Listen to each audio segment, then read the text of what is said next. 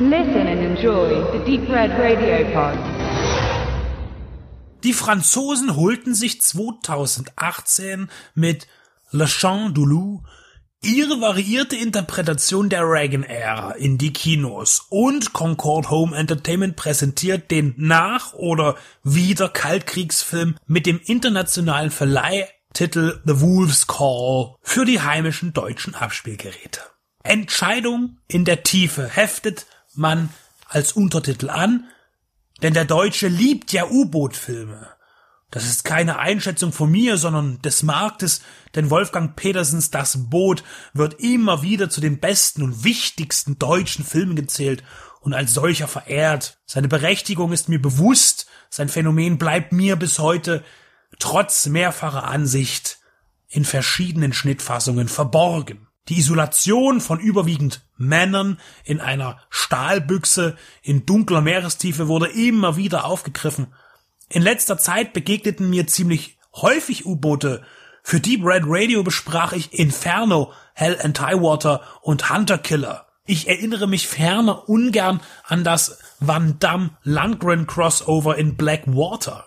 Außerhalb der rezensierenden Tätigkeit und in meiner Sammlung finden sich nach interner Recherche Jagd auf Roter Oktober, Crimson Tide, K19 Showdown in der Tiefe, Black Sea, Below und ja auch das Boot. Und allgemein interessiere ich mich auch noch für die filmische Auswertung des Unglücks der Kursk, die vor kurzem veröffentlicht wurde. Ohne es bemerkt zu haben, bin ich wohl auch im Faszinationszirkel gelandet, denn trotzdem ich das Boot nach wie vor als zu sperrig empfinde, finde ich die atmosphärischen Möglichkeiten in den Szenarien anziehend. Zuvor so wenig wie ein Kriegsfilm einen Unbeteiligten den Krieg erklären oder nachempfindbar machen kann, so wenig kann ein U-Boot-Film glaubhaft berichten, wie es ist, sich auf einem zu befinden. Auch das Lied der Wölfe, wie sich der zu besprechende Film eigentlich im Deutschen nennen müsste oder könnte, fasziniert mit Enge und Ungewissheit, zieht daraus seine Spannung, die er in den ersten 20 Minuten launenhaft auslebt. In der Vorgeschichte stößt ein französisches U-Boot, das vor der syrischen Küste Kampftaucher aufnehmen soll, auf ein anderes, das sich über Sonar kaum erkennen lässt und sich dann als eines outet, das es eigentlich gar nicht geben dürfte oder nicht mehr. In einer verzwickten militärischen Situation wird der Captain zu einem heiklen Manöver gezwungen, das eine Krise auf politischer Ebene auslöst. Hier bleibt man nun vage und es beginnt die Fiktion, denn die internationalen Beziehungen liegen im Argen. Frankreich liegt mit Russland im Konflikt und das geheime U-Boot wird als russisches identifiziert. Frankreich schickt Truppen nach Finnland. Die Russen fühlen sich provoziert. Die Eskalation kommt unerwartet und vor allem hart. Das russische Boot schießt eine Atomrakete ab. Erstschlag. Ziel ist Paris. Der Rückschlag wird angeordnet. Doch die Rakete, so bemerkt man anhand technischer Daten, ist nicht mit einem Sprengsatz bestückt. Sie ist sozusagen ungefährlich. Zweifel kommen auf, dass das russische U-Boot unter russischem Befehl steht. Der Rückschlag muss aufgehalten werden.